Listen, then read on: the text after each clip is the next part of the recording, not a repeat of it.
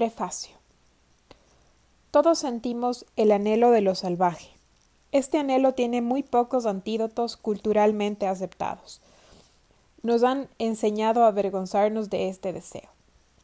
Nos hemos dejado el cabello largo y con él ocultamos nuestros sentimientos. Pero la sombra de la mujer salvaje acecha todavía a nuestra espalda de día y de noche.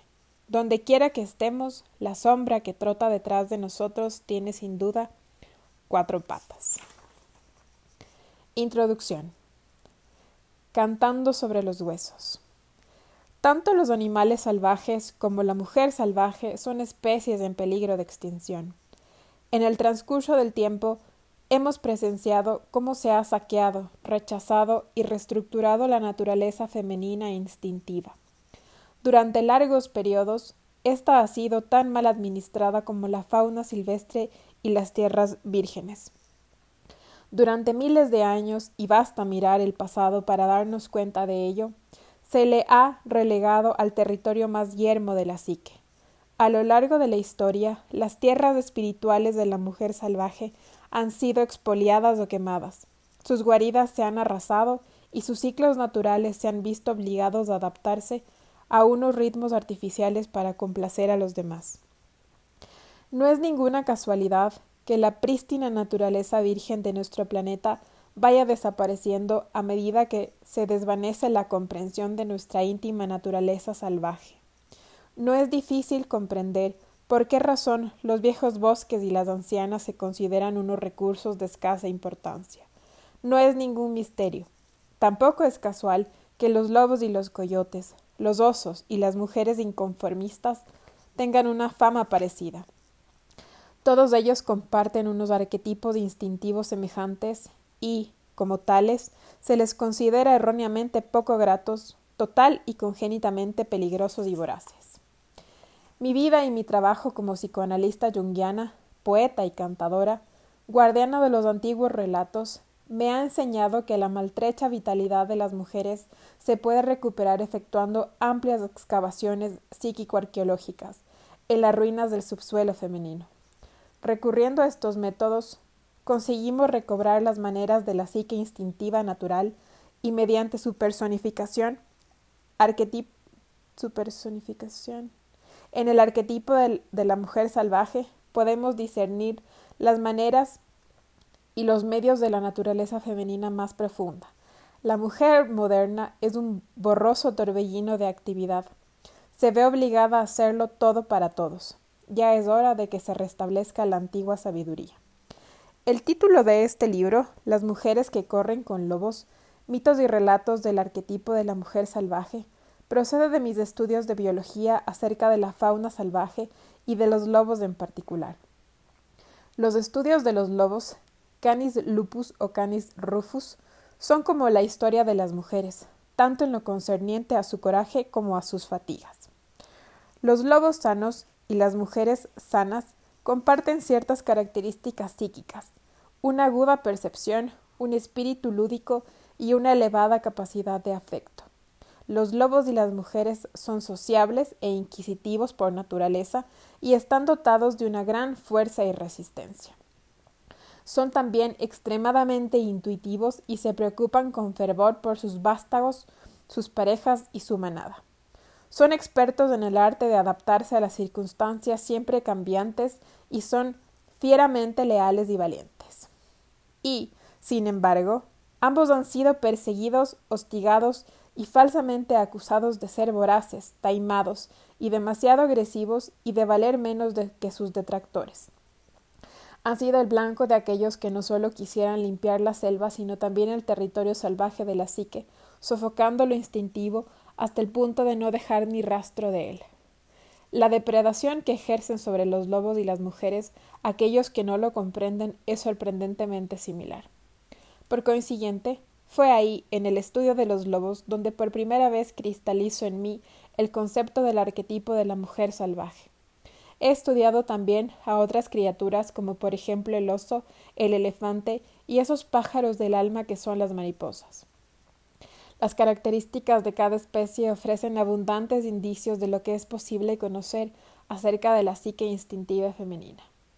La naturaleza salvaje ha pasado doblemente a mi espíritu por mi nacimiento en el seno de una apasionada familia mexicana española y más tarde por mi adopción por parte de una familia de fogosos húngaros. Me crié cerca de la frontera de Michigan, rodeada de bosques, huertos y tierras de labranza y no lejos de, de los grandes lagos. Allí los truenos y los relámpagos eran mi principal alimento. Por la noche los maizales crujían y hablaban en voz alta.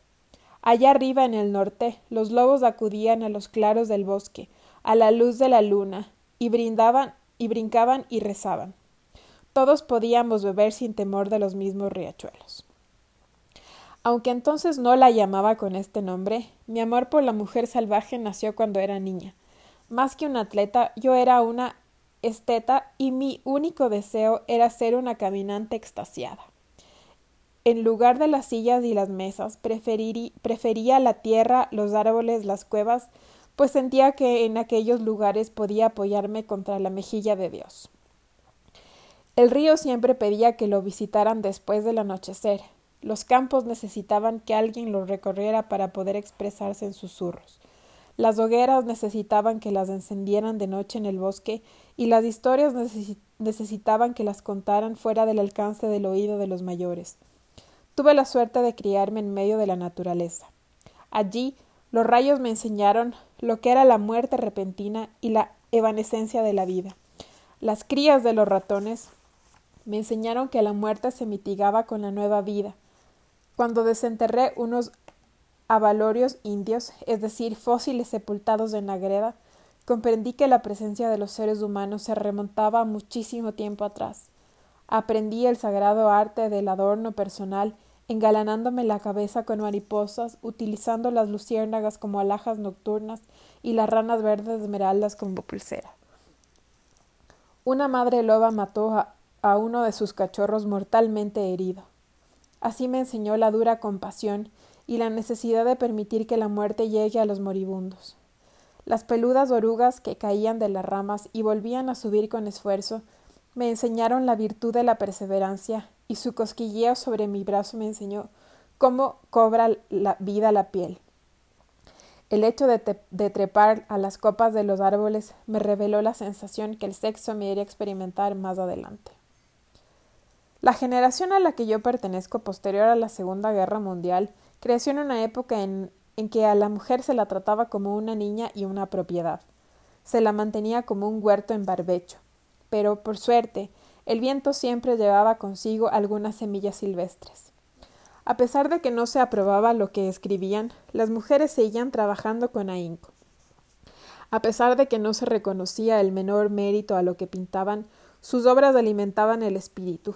Las mujeres tenían que suplicar a fin de conseguir los instrumentos y los espacios necesarios para su arte, y si no obtenían nada, hallaban su espacio en los árboles, las cuevas, los bosques y los roperos.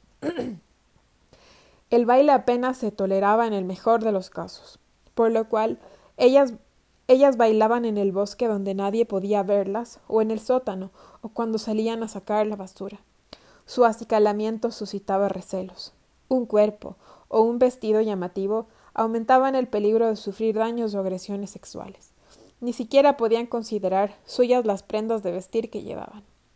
Era una época en la que los padres que maltrataban a sus hijos eran llamados simplemente severos, en la que las heridas espirituales de las mujeres tremendamente explotadas se calificaban de agotamientos nerviosos, en la que las chicas y las mujeres bien fajadas, refrenadas y abosaladas se llamaban buenas y las hembras que conseguían quitarse el collar para disfrutar de uno o dos momentos de vida se tachaban de malas. Por consiguiente, como otras muchas, como otras muchas mujeres antes y después de mí, viví mi vida como una criatura disfrazada.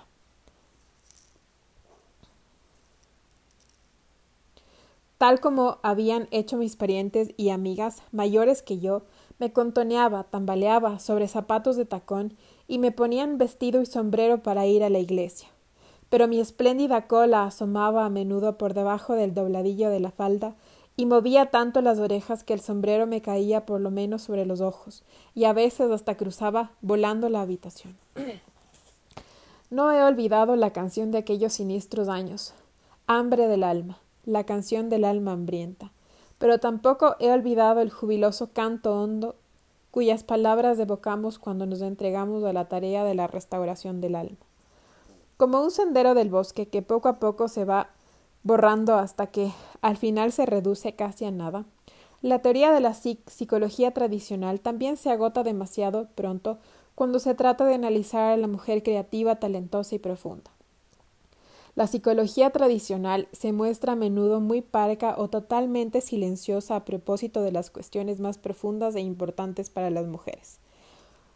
Lo arquetípico, lo intuitivo, lo sexual y lo cíclico, las edades de las mujeres, la manera de actuar de una mujer, su sabiduría y su fuego creador, todo cuanto ha guiado durante dos décadas mi trabajo acerca del arquetipo de la mujer salvaje. No se puede abordar la cuestión del alma femenina moldeando a la mujer de manera que se adapte a una forma más aceptable según la definición de la cultura que la ignora. Y tampoco se puede doblegar a una mujer con el fin de que adopte una configuración intelectualmente aceptable para aquellos que afirman ser los portadores exclusivos del conocimiento. No. Eso es lo que ya ha dado lugar a que millones de mujeres que empezaron siendo unas potencias fuertes y naturales se hayan convertido en unas extrañas en sus propias culturas. El objetivo tiene que ser la recuperación de las bellas y naturales formas psíquicas femeninas y la ayuda a las mismas.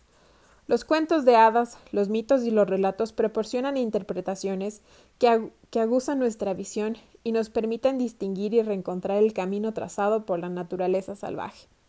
Las enseñanzas que contienen nos infunden confianza, el camino no se ha terminado, sino que sigue conduciendo a las mujeres hacia el conocimiento cada vez más profundo de sí mismas. Los senderos que todos seguimos son los del yo instintivo, innato y salvaje.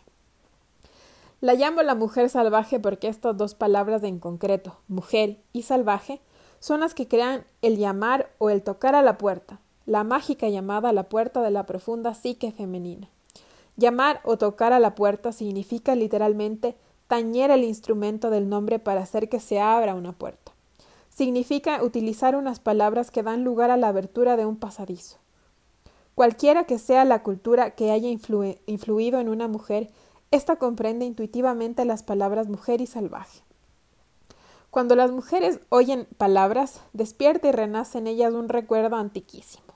Es el recuerdo de nuestro absoluto, innegable e irrevocable parentesco con el femenino salvaje, con una, una relación que puede haberse convertido en fantasmagórica, como consecuencia del olvido, haber sido enterrada por un exceso de domesticación y proscrita por la cultura circundante o incluso haberse vuelto inteligible. Puede que hayamos olvidado los nombres de la mujer salvaje. Puede que ya no contestemos cuando ella nos llama por los, por los nuestros, pero en lo más hondo de nuestro ser la conocemos, ansiamos acercarnos a ella, sabemos que nos pertenece y que nosotras le pertenecemos. Nacimos precisamente de esta fundamental, elemental y esencial relación, y de ella derivamos también en esencia. El arquetipo de la mujer salvaje envuelve el ser alfa matrilínea. Hay veces en que la percibimos, aunque solo de manera fugaz, y entonces experimentamos el ardiente deseo de seguir adelante. Algunas mujeres perciben este vivificante sabor de lo salvaje durante el embarazo, durante la lactancia de los hijos, durante el milagro del cambio que en ellas opera cuando crían a un hijo o cuando cuidan una relación amorosa, con el mismo esmero con que se cuida un amado jardín. La existencia de la mujer salvaje también se percibe a través de la visión, a través de la contemplación de la sublime belleza yo la he percibido contemplando lo que en los bosques llamamos una puesta de sol de Jesús de Dios. La he sentido en mi interior, viendo venir a los pescadores del lago en el crepúsculo de las líneas encendidas y asimismo contemplando los dedos de los pies de mi hijo recién nacido, alineados como una hilera de maíz dulce. La vemos donde la vemos, o sea, en todas partes. Viene también a nosotras a través del sonido, a través de la música que hace vibrar el esternón y emociona el corazón, viene a través del tambor, del silbido, de la llamada y del grito. Viene a través de la palabra escrita y hablada. A veces una palabra, una frase, un poema o un relato es tan sonoro y tan acertado que nos induce a recordar, por lo menos durante un instante, de qué materia estamos hechos realmente y dónde está nuestro verdadero hogar. Estos transitorios sabores de lo salvaje se perciben durante la mística de la inspiración. Ah, aquí está. Oh, ya se ha ido. El anhelo que sentimos de la mujer salvaje surge cuando nos tropezamos con alguien que ha conseguido establecer una relación indómita. El anhelo aparece cuando uno se da cuenta de que ha dedicado muy poco tiempo a la hoguera mística o a la ensoñación y demasiado poco tiempo a la propia vida creativa, a la obra de su vida o a sus verdaderos amores. Y, sin embargo, son estas fugaces experiencias que se producen tanto a través de la belleza como de la pérdida las que nos hacen sentir desnudas, alteradas y ansiosas hasta, que el extremo de, hasta el extremo de obligarnos a ir en pos de la naturaleza salvaje. Y llegamos al bosque o al desierto o a una extensión nevada y nos ponemos a correr como locas. Nuestros ojos escudriñan el suelo, aguzamos el oído, buscamos arriba y abajo, buscando una clave, un vestigio, una señal de que ella sigue viva y de que nos hemos perdido nuestra oportunidad. Y cuando descubrimos su huella, lo típico es que las mujeres corramos para darle alcance. Dejemos el escritorio, dejemos la relación, vaciemos nuestra mente, pasemos la página, insistamos en hacer una pausa, quebrantemos las normas y detengamos el mundo, pues ya no podemos seguir sin ella. si las mujeres lo han perdido, cuando la vuelvan a encontrar pugnarán por conservarla para siempre. Una vez que la hayan recuperado, lucharán con todas sus fuerzas para conservarla, pues con ella florece su vida creativa, sus relaciones adquieren certificado, profundidad y salud, sus ciclos sexuales, creativos, laborales y lúdicos se restablecen. Ya no son el blanco de las depredaciones de los demás, y tienen el mismo derecho a crecer y a prosperar según las leyes de la naturaleza. Ahora su cansancio del final de la jornada procede de un trabajo y un esfuerzo satisfactorios, no del hecho de haber estado encerrados en un esquema mental, una tarea o una relación excesivamente restringidos. Saben instintivamente cuándo tienen que morir las cosas y cuándo tienen que vivir. Saben cómo alejarse y cómo quedarse. Las mujeres reafirman su relación con la naturaleza salvaje, adquieren una observadora interna permanente una conocedora, una visionaria, un oráculo, una inspiradora, un ser intuitivo, una hacedora, una creadora, una inventora y un oyente que sugiere y suscita una vida vibrante en el mundo interior y exterior. Cuando las mujeres están próximas a esta naturaleza, dicha relación resplandece a través de ellas. Esa, maestra madre y mentora salvaje sustenta, contra viento y marea, la vida interior y exterior de las mujeres. Por consiguiente, aquí la palabra salvaje no se utiliza en su sentido peyorativo moderno con el significado de falto de control, sino en su sentido original, que significa vivir una existencia natural en la que la criatura posee una integridad innata y unos límites saludables. Las palabras mujer y salvaje hacen que las mujeres recuerden quiénes son y qué es lo que propone. Personifican la fuerza que sostiene a todas las mujeres. El arquetipo de la mujer salvaje se puede expresar en otros términos igualmente idóneos. Esta poderosa naturaleza psicológica se puede llamar naturaleza instintiva, pero la mujer salvaje es la fuerza que se oculta detrás de ella. Se puede llamar psique natural, pero detrás de ella también está el arquetipo de la mujer salvaje. Se puede llamar la naturaleza innata y fundamental de las mujeres. Se puede llamar la naturaleza autóctona o intrínseca de las mujeres. En poesía se podría llamar lo otro, o los siete océanos del universo, o los bosques lejanos, o la amiga. En distintas psicologías y desde distintas perspectivas quizás se podría llamar el id, el yo, la naturaleza medial. En biología se llamaría la naturaleza típica o fundamental. Pero puesto que es tácita, presiente y visceral, entre las cantadoras se las llama naturaleza sabia o inteligente. A veces se la llama la mujer que vive al final del tiempo, o la que vive en el borde del mundo. Y esta criatura es siempre una hechicera creadora o una diosa de la muerte o una doncella que desciende o cualquiera otra personificación. Es al mismo tiempo amiga y madre de todas las que se han extraviado de todas las que necesitan aprender, de todas las que tienen un enigma que resolver, de todas las que andan vagando y buscando en el bosque y en el desierto. De hecho, en el, en el inconsciente psicoide, un inefable estrato de la psique del cual emana este fenómeno, la mujer salvaje es tan inmensa que no tiene nombre. Pero, dado que esta fuerza engendra todas las facetas importantes de la femineidad. Aquí en la Tierra se le denomina con muchos nombres, no solo para poder examinar la mirada de, aspectos de su naturaleza, sino también para, para aferrarse a ella, puesto que al principio de la recuperación de nuestra relación con la mujer salvaje, ésta puede, se puede esfumar en un instante. Al darle un nombre, podemos crear en ella un ámbito de pensamiento y sentimientos en nuestro interior entonces vendrá, y si la valoramos se quedará. Y así pues, un español, en español yo la llamo río bajo el río, la mujer grande, la luz del abismo, la loba o la huesera. En húngaro se llama O Erdoven, ella la de los bosques, y Rosomac, el tejón hembra. En navajo la mujer araña que teje el destino de los humanos y los animales, las plantas y las rocas. En Guatemala, en otros muchos nombres, es humana de niebla, el ser de la niebla, la mujer que siempre ha existido. En japonés es Amaterusi o Mikami, la divinidad que trae toda la luz y toda la conciencia. En el Tíbet se llama Dakini, la fuerza danzante que otorga clarividencia a las mujeres, y la lista de nombres sigue ella sigue.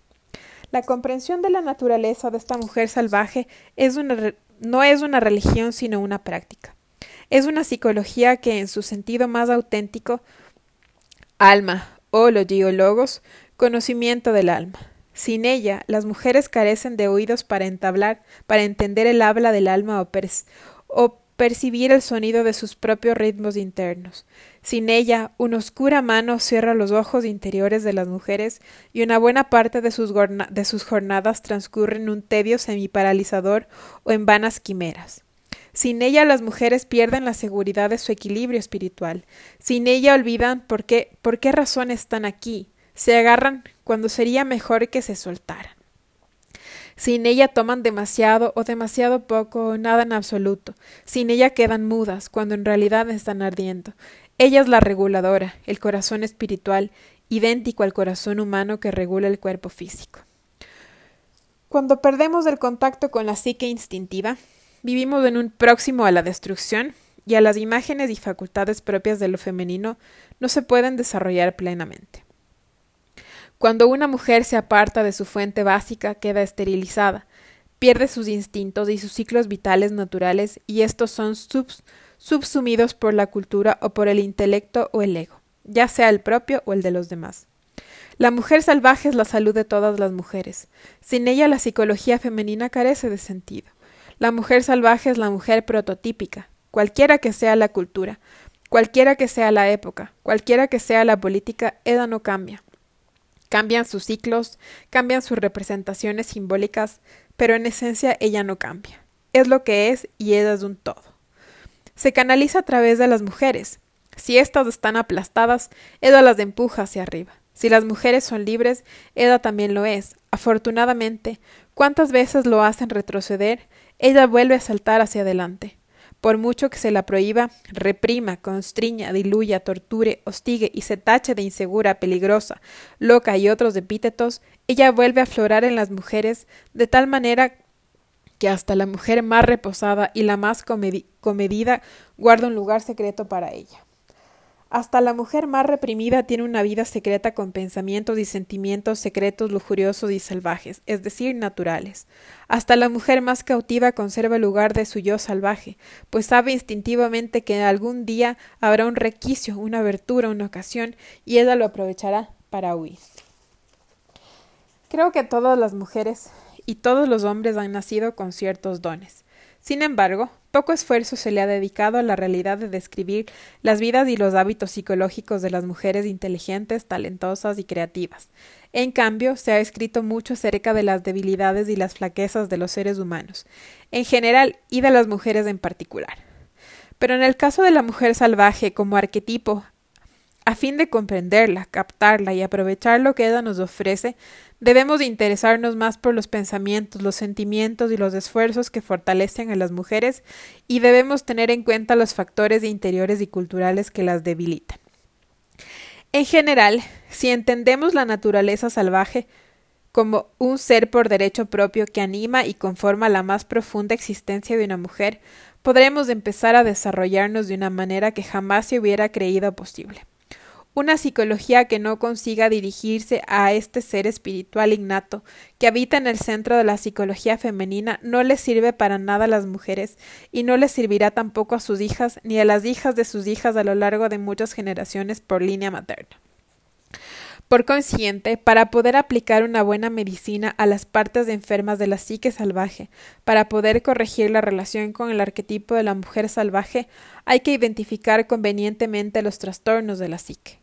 Aunque en la profesión clínica disponemos de un buen manual estadístico, diagnóstico y una considerable cantidad de diagnósticos diferenciales, así como de parámetros psicoanalíticos que definen la psicopatía a través de la organización o, ausencia de ella, de la psique objetiva y del ego y del eje ego-yo, hay otras conductas y otros sentimientos definitorios que desde el marco de referencia de una mujer describen una enorme fuerza lo que ocurre con enorme fuerza lo que ocurre. ¿Cuáles son algunos de los síntomas emocionales de una ruptura de la relación con la fuerza salvaje de la psique? Sentir, pensar o actuar crónicamente en alguna de las maneras que a continuación se describen es haber cortado parcialmente o haber perdido por entero la relación con la psique instintiva más profunda. Utilizando un lenguaje exclusivamente femenino, dichos síntomas son sentirse extremadamente seca, fatigada, frágil, deprimida, confusa, amordazada, abosalada, apática hasta el extremo, sentirse asustada, lisiada o débil, falta de inspiración, animación, espiritualidad o significado, avergonzada, crónicamente irritada, voluble, atascada, carente de creatividad, comprimida, enloquecida. Sentirse impotente, crónicamente dubitativa, temblorosa, bloqueada e incapaz de seguir adelante, ceder la propia vida creativa a los demás, hacer elecciones que desgastan la vida al margen de los propios ciclos, sobreproteger el yo, sentirse inerte, insegura, vacilante, incapaz de controlar el propio ritmo o de imponerse límites. No empeñarse en seguir el propio ritmo, sentir, cohibida lejos del propio Dios o de los propios dioses, estar separada de la propia revivificación, arrastrada hacia la domesticidad, el intelectualismo, el trabajo o la inercia por ser este lugar más seguro para alguien que ha perdido sus instintos, temor a aventurarse en solitario, o rebelarse, temor a buscar un mentor, una madre o un padre, temor a presentar un trabajo hasta que no se ha conseguido la perfección absoluta, temor a emprender un viaje, temor a interesarte por otros o por otras, temor a seguir adelante, huir o venirse abajo, rebajarse ante la autoridad, perder la energía en presencia de proyectos creativos, sentir encogimiento, humillación, angustia, entumecimiento o ansiedad. Temor a reaccionar con agresividad cuando ya no queda nada más que hacer, Temer, probar cosas nuevas, enfrentarse con desafíos, hablar claro, oponerse, sentir náuseas, mareos, acidez estomacal, sentirse como cortada por la, como cortada por la mitad, asfixiada, mostrarse conciliadora o excesivamente amable, vengarse, temor por detenerse a actuar, contar repetidamente hasta también hasta tres, es decirse, es decir, sin decidirse a empezar, tener complejo de superioridad, ambivalencia, y sin embargo es estar totalmente y sin embargo estar totalmente capacitada para obrar a pleno rendimiento. Estas rupturas no son una enfermedad de una era o un siglo, sino que se convierten en una epidemia en cualquier lugar y momento en que las mujeres estén cautivas, en todas las ocasiones en las que la naturaleza salvaje haya caído en una trampa. Una mujer sana se parece mucho a una loba robusta, colmada, tan poderosa como la fuerza vital, dadora de vida, consciente de su propio territorio, ingeniosa, leal, en constante movimiento. En cambio, la separación de la naturaleza salvaje provoca que la personalidad de una mujer adelgace, se debilite y adquiere un carácter espectral y fantasmagórico. No estamos hechas para ser unas criaturas enclenques de cabello frágil, incapaces de pegar un salto, de perseguir, de dar luz y crear una vida. Cuando las vidas de las mujeres se quedan estancadas o se llenan de aburrimiento, es hora de que emerja la mujer salvaje, es hora de que la función creadora de la psique inunde el delta. ¿Cómo influye la mujer salvaje en las mujeres? Teniéndola a ella por aliada, jefa, modelo y maestra, vemos no a través de dos ojos, sino a través de los ojos de la intuición, que tiene muchos. Cuando afirmamos nuestra, cuando afirmamos nuestra intuición, somos la noche estrellada, contemplamos el mundo a través de miles de ojos. La naturaleza salvaje acarrea consigo los fardos de la, de la curación. Lleva todo lo que una mujer necesita para ser y saber, Lleva la medicina para todas las cosas, lleva relatos y sueños, palabras, cantos, signos y símbolos. Es al mismo tiempo el vehículo y el destino. Unirse a la naturaleza instintiva no significa deshacerse, cambiarla de derecha a izquierda, de blanco al negro, trasladarse de este al oeste, comportarse como una loca o sin control. No significa perder las relaciones propias de una vida en sociedad o convertirse en un ser humano. Significa justo lo contrario que la naturaleza salvaje posee una enorme integridad.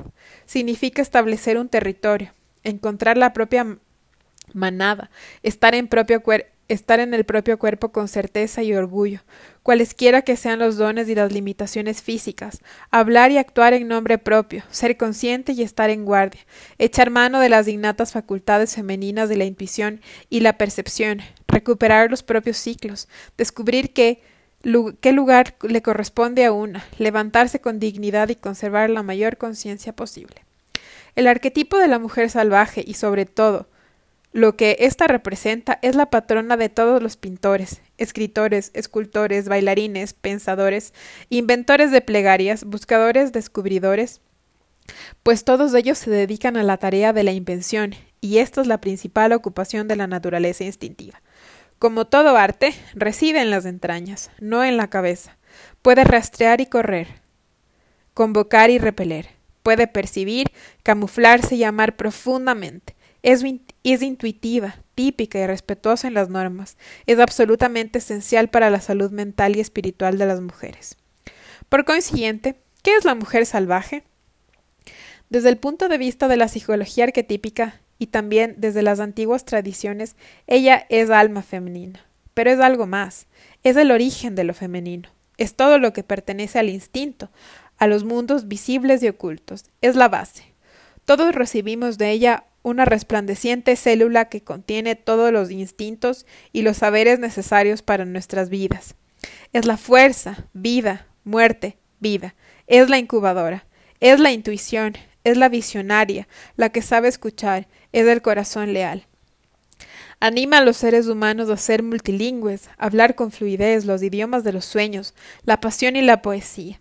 Habla en susurros desde los sueños nocturnos, deja el territorio del alma de una mujer un áspero pelaje y unas huellas llenas de barro, y ello hace que las mujeres ansíen encontrarla, liberarla y amarla.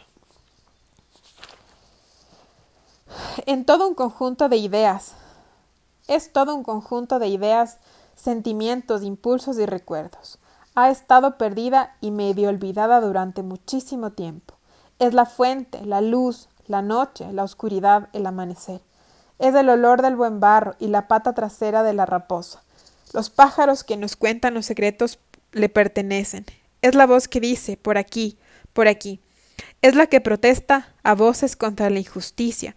Es la que gira como una inmensa rueda es la hacedora de ciclos, es aquella cuya búsqueda dejamos, dejamos nuestro, es aquella por cuya búsqueda dejamos nuestro hogar, es el hogar al que regresamos, es la lodosa raíz de todas las mujeres, es todas las cosas que nos inducen a seguir adelante cuando pensamos que estamos acabadas, es la incubadora de pequeñas ideas sin pulir y de los pactos, es la mente que nos piensa, nosotros somos los pensamientos que ella piensa.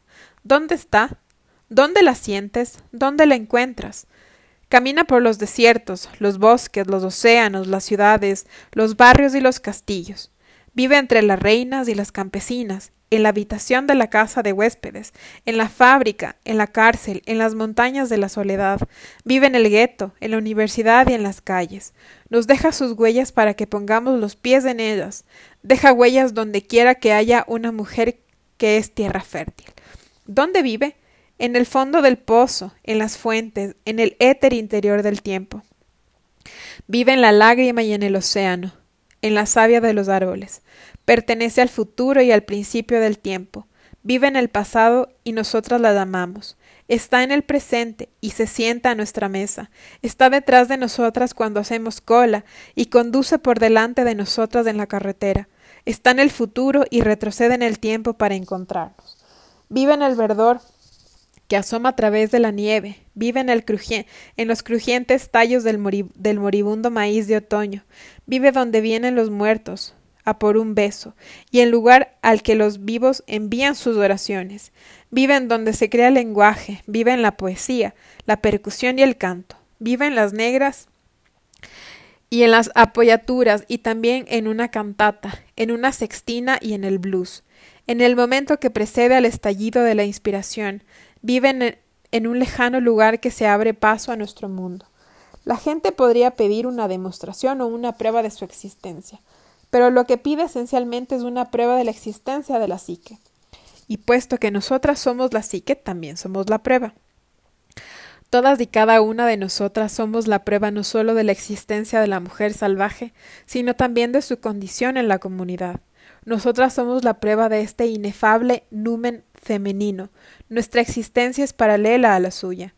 Las experiencias que nosotros tenemos de ella, dentro y fuera, son las pruebas. Nuestros miles de millones de encuentros intrapsíquicos con ella y a través de nuestros sueños nocturnos y nuestros pensamientos diurnos, a través de nuestros anhelos y nuestras inspiraciones nos lo demuestran. El hecho de que nos sintamos desolados en su ausencia y que la echemos de menos y anhelemos su presencia cuando estemos separadas de ella es una manifestación de que ella ha pasado por aquí.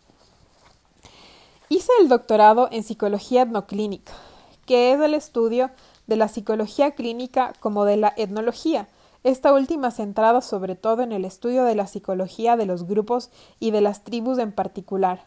Obtuve un diploma en psicología analítica, que es el que me califica como, psicoanalista junguiana. Mi experiencia vital como cantadora, mesemondo, poeta y artista, me inspira también en mi trabajo con las personas que se someten al psicoanálisis. A veces me preguntan qué hago en mi consulta para ayudar a las mujeres a recuperar su naturaleza salvaje. Doy mucha importancia a la psicología clínica y a la psicología del desarrollo y para curar utilizo el ingrediente más sencillo, accesible, los relatos. Examinamos el material de los sueños de la paciente que contiene muchos argumentos y, y narraciones. Las sensaciones físicas y los recuerdos corporales de la paciente también son los relatos que pueden leer y llevar la conciencia. Enseño además una modalidad de poderoso trance interactivo, muy parecido a la, a la imaginación activa de Jung, lo cual da lugar también a unos relatos que contribuyen a aclarar el viaje psíquico de la paciente. Hacemos aflorar la superficie, el yo salvaje, por medio de preguntas concretas y del examen de cuentos, leyendas y mitos. La mayoría de las veces, tras un tiempo, acabamos de encontrar el mito o el cuento de hadas que contiene toda la, toda la instrucción que necesita una mujer para su desarrollo psicológico. Estas historias contienen el drama espiritual de una mujer. Es algo así como una obra teatral con instrucciones escénicas, representación y, y atrezo. El oficio de hacer, constituye una parte importante de mi trabajo. Trato de conferir fuerzas a mis pacientes, enseñándoles los antiquísimos oficios manuales, entre ellos las artes simbólicas de la creación de talismanes, las ofrendas y los retablos, que pueden ser cualquier cosa, desde unos simples palillos envueltos en cintas hasta una complicada escultura. El arte es importante, pues evoca las estaciones del alma o algún acontecimiento especial o trágico del viaje del alma. El arte no es solo para uno mismo, el arte no es un jalón en la propia comprensión. Es también un mapa para las generaciones venideras. Como es natural, el trabajo con cada paciente se realiza de forma personalizada, pues no cabe duda de que cada persona es distinta. pero en mi trabajo con las pacientes estos factores son siempre los mismos y constituyen el fundamento del trabajo de todos los seres humanos que lo han precedido de mi propio trabajo y también del vuestro. El arte de las preguntas, el arte de los cuentos, el arte manual, son todo productos de algo y este algo es del alma. Cada vez que alimentamos el alma, garantizamos su desarrollo. Espero que se percaten de esto, de esos de que esos son medios tangibles para suavizar antiguas cicatrices, sanar viejas heridas y enfocar de otro modo las cosas, y de que al recuperar los oficios añejos se consigue de una manera práctica hacer visible el alma. Los cuentos que aquí reproduzco para explicar la naturaleza instintiva de las mujeres son en algunos casos relatos originales y en otros casos versiones literarias distintas que yo he escrito basándome en los relatos que me contaron mis tíos y mis tías, abuelitas y abuelos, oma y opa, los mayores de mi familia, cuyas tradiciones orales se vienen transmitiendo ininterrumpidamente desde los tiempos inmemoriales. Algunos son documentos escritos de mis encuentros directos, otros son de tiempos pasados y todos nacen del corazón. Los expongo con todos los detalles y en toda su arquetípica integridad, y los presento con el permiso y la bendición de tres generaciones vivas de narradores de cuentos de mi familia, que comprenden las sutilezas y las exigencias de los cuentos entendidos como fenómenos curativos. Añado algunas de las preguntas que planteo a mis pacientes y a otras personas a las que ofrezco mis consejos para que consigan recordarse a sí mismas. Detallo también, para los lectores, algunos de los métodos. El hábil y experto juego con el cual las mujeres consiguen retener el numen de su tarea en la memoria consciente. Todas estas cosas contribuyen a favorecer la convergencia con el valioso yo salvaje. Los cuentos son una medicina. Me sentí fascinada por ellos eh, desde que escuché el primero. Tienen un poder extraordinario. No exigen que hagamos, seamos o pongamos en práctica algo. Basta con que escuchemos. Los cuentos contienen los remedios para reparar o recuperar cualquier pulsión perdida. Los cuentos engendran emociones, tristeza, preguntas, anhelos y comprensiones que hacen aflorar espontáneamente la superficie el arquetipo, en este caso de la mujer salvaje. Los cuentos están repletos de instrucciones que nos guían en medio de las complejidades de la vida. Los cuentos nos permiten comprender la necesidad de recobrar arquetipo sumergido y los medios para hacerlo. Los cuentos de las páginas siguientes son, de entre los centenares que he estudiado y con los que he trabajado a lo largo de varias décadas, los que a mi juicio más claramente expresan la riqueza del arquetipo de la mujer salvaje. A veces, varias capas culturales desdibujan los núcleos de los cuentos. Por ejemplo, en el caso de los hermanos Grimm, entre otros recopiladores de cuentos de hadas de los últimos siglos, hay poderosas sospechas de que sus confidentes, narradores de cuentos de aquella época, purificaron los relatos para no herir la susceptibilidad de los piadosos hermanos. A lo largo del tiempo se superpusieron a los viejos símbolos, paganos, otros de carácter cristiano, de tal forma que el viejo curandero de un cuento se convirtió en una perversa bruja, un espíritu se transformó en un ángel, un velo de iniciación en un pañuelo, o una niña bella llamada Bella, el nombre habitual de una criatura nacida durante el solsticio de verano, se bautizó con el nombre de apenada. Los elementos sexuales se eliminaban, las amables criaturas y los animales se transmutaban a menudo en demonios y cocos. De esta manera se perdieron muchos relatos didácticos sobre el sexo, el amor, el dinero, el matrimonio, el nacimiento, la muerte y la transformación. De esta manera se borraron también los cuentos de hadas y los mitos que explicaban antiguos misterios de las mujeres. Casi todas las viejas colecciones de cuentos de hadas y mitos que hoy en día se conservan se han expurgado de todo lo escatológico, lo sexual, lo perverso, incluso las advertencias contra estas cosas, lo precristiano, lo femenino, las diosas, los ritos de iniciación, los remedios para los distintos trastornos psicológicos y las instrucciones para los arrobamientos espirituales. Pero no se han perdido para siempre. De niña escuché lo que me consta que son temas eh, íntegros y sin retoque de antiguas historias, muchas de las cuales se incluyen en este libro. No obstante, hasta los fragmentos de relatos en su forma actual pueden contener todo el conjunto de la historia. He rebuscado un poco en lo que domino. en lo que denomino en broma la medicina forense y la paleomitología de los cuentos de hadas, por más que la reconstrucción sea esencialmente una tarea larga, complicada y contemplativa. En pro de la efectividad, utilizo varias formas de exégesis, comparando los leitmotivs, considerando las deducciones antropológicas históricas y formas tanto nuevas como antiguas. Trato de reconstruir los relatos a partir de antiguas pautas arquetípicas, aprendidas de mis estudios de psicología analítica y arquetípica, una disciplina que conserva y estudia todos los demás y argumentos de los cuentos de hadas, las leyendas y los mitos para poder entender las vividas instintivas de los seres humanos, las vidas instintivas de los seres humanos.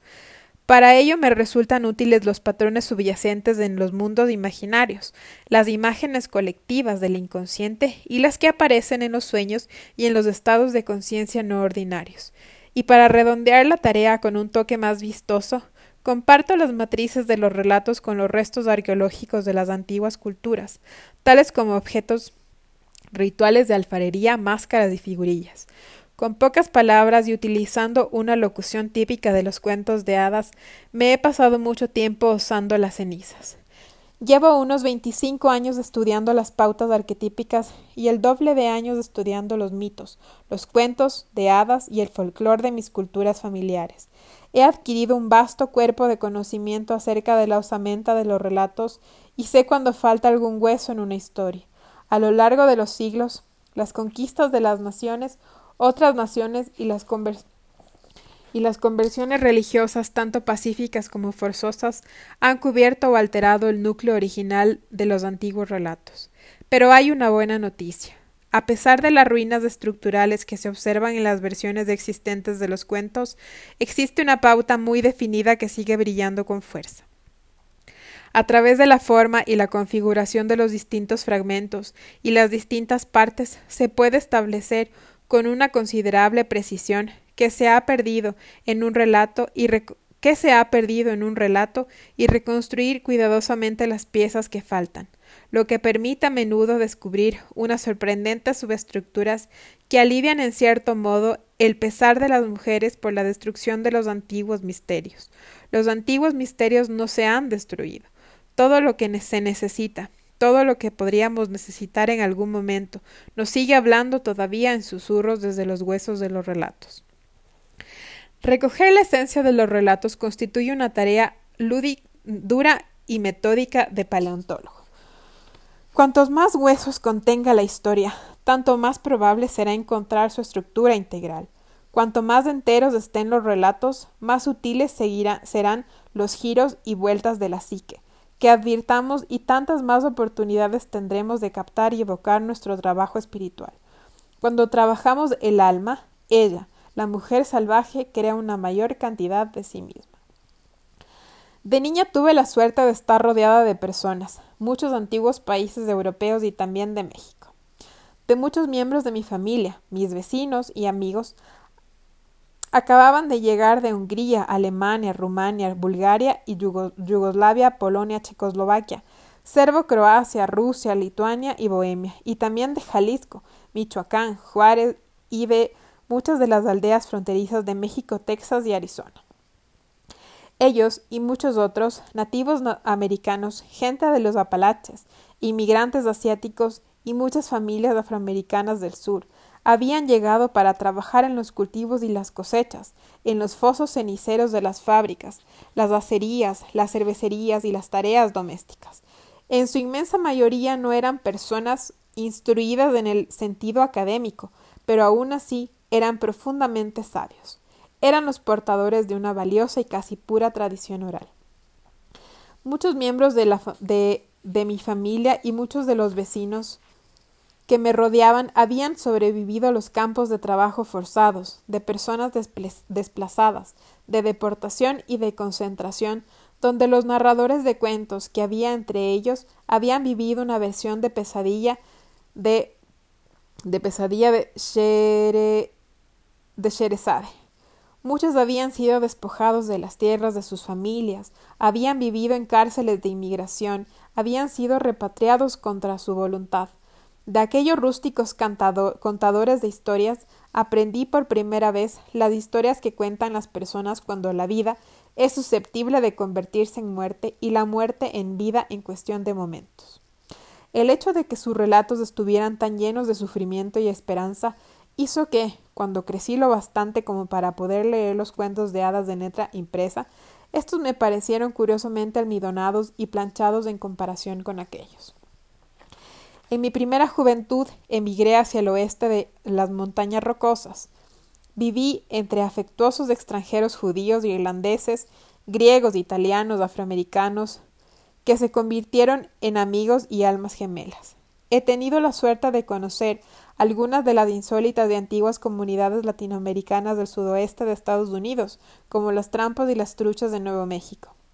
Tuve la suerte de pasar tiempo con amigos y parientes americanos, nativos desde los Inuit en el norte, pasando por los pueblos y los plains del oeste, los nahuas, lancandones, tehuanas, huicholes, seris, maya quichés, maya chiqueles, mezquitos, cunas, nazca, quechos y jíbaros de Centroamérica y Sudamérica.